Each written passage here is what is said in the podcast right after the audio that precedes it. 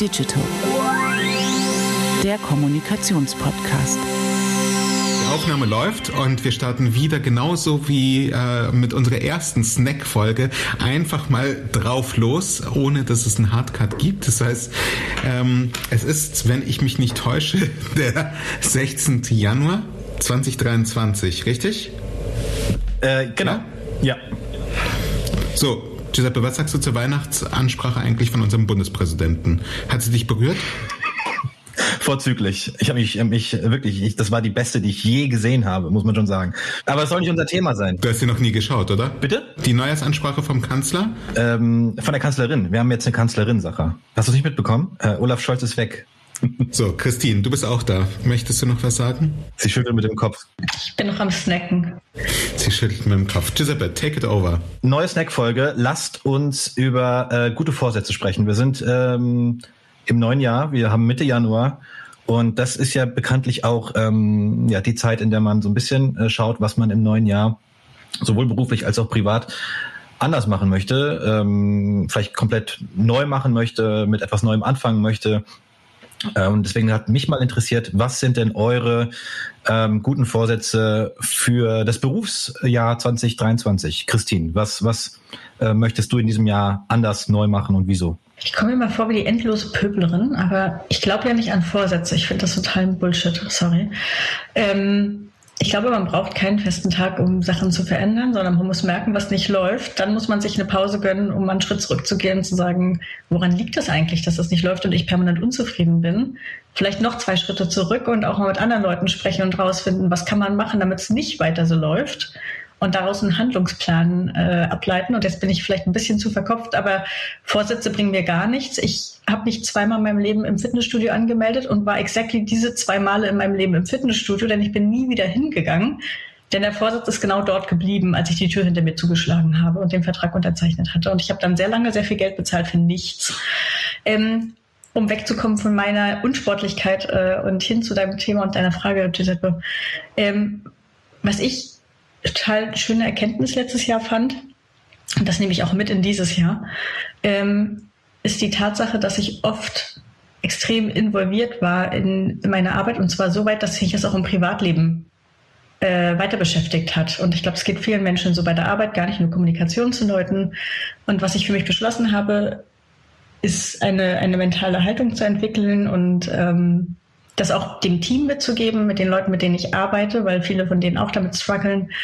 Wie kann ich es schaffen, intellektuell involviert zu sein und alles zu geben in der Zeit, wo ich dort bin, aber nicht emotional ähm, dabei drauf zu gehen? Und äh, das ist für mich, glaube ich, so ein, weiß ich nicht, ob es eine Never-Ending Story ist, aber auf jeden Fall ein Thema, das sich vermutlich auch über länger als nur diesen Neujahrsvorsatz äh, erstreckt und ob es jetzt bis ins nächste Jahr reicht oder ich dann schon irgendwie eine gute Stufe erreicht habe, let's see.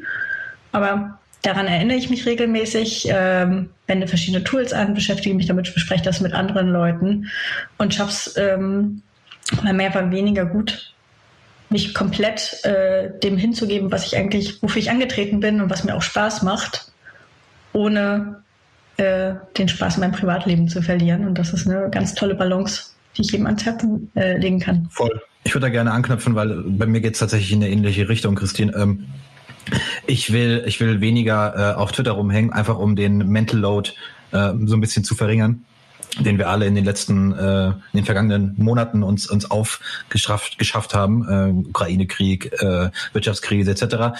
Ähm, und äh, Twitter ist, wie wie Sacha auch schon sagte ähm, in der in der letzten Folge, so ein bisschen ähm, der der Katalysator für diese ganze ähm, für diese ganze ja für dieses Overthinking, für die schlechten Gedanken, die man sich macht. Und ähm, wenn ich weniger auf Twitter abhänge, dann merke ich es einfach, geht es mir besser. Äh, das das spüre ich tatsächlich körperlich. Und ähm, ich glaube, es reicht, wenn man so so eins, zwei, vielleicht maximal dreimal am Tag Twitter checkt, um vielleicht selbst einen Post abzusetzen, aber vielleicht auch einfach, um passiv zu gucken, was gerade los.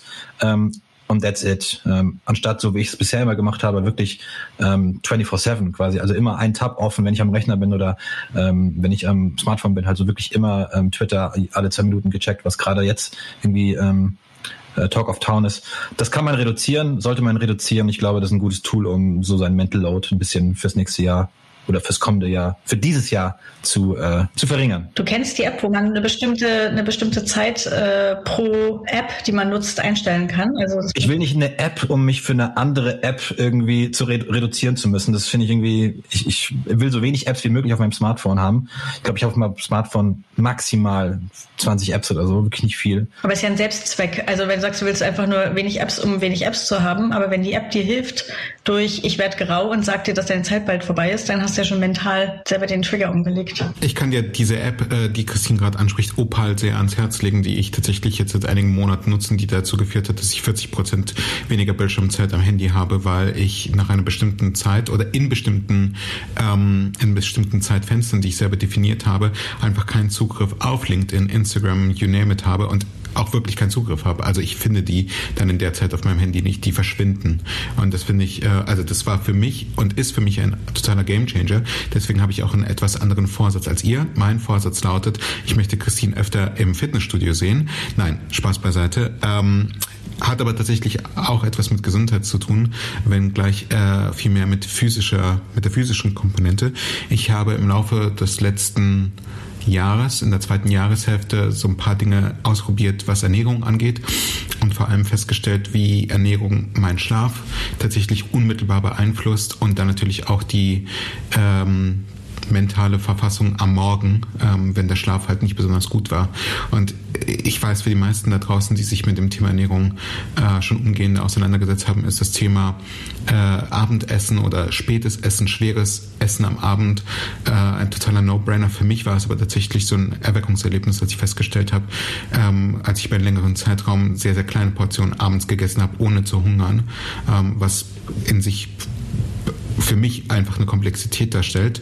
Ähm, das hat dazu beigeführt oder dazu beigetragen, dass ich äh, sehr viel besser schlafen konnte, morgens sehr, sehr viel fitter war, über den ganzen Tag verteilt, viel bessere Laune hatte und mir dann natürlich auch das leichte Essen am Abend wiederum sehr viel leichter fiel. Das war so ein einmal den Zugang dazu gefunden, ist das ganze Leben sehr viel besser geworden und damit habe ich dann tatsächlich so nicht gerechnet und ähm, das möchte ich so viel wie möglich, so oft wie möglich beibehalten und hoffe, dass es mir gelingen wird. Das war die zweite Snack-Folge. Vielen Dank Sarah und Christine und wir sehen uns in zwei Wochen wieder mit der dritten und letzten Snack-Folge. Macht's gut. Ciao. Tschüss.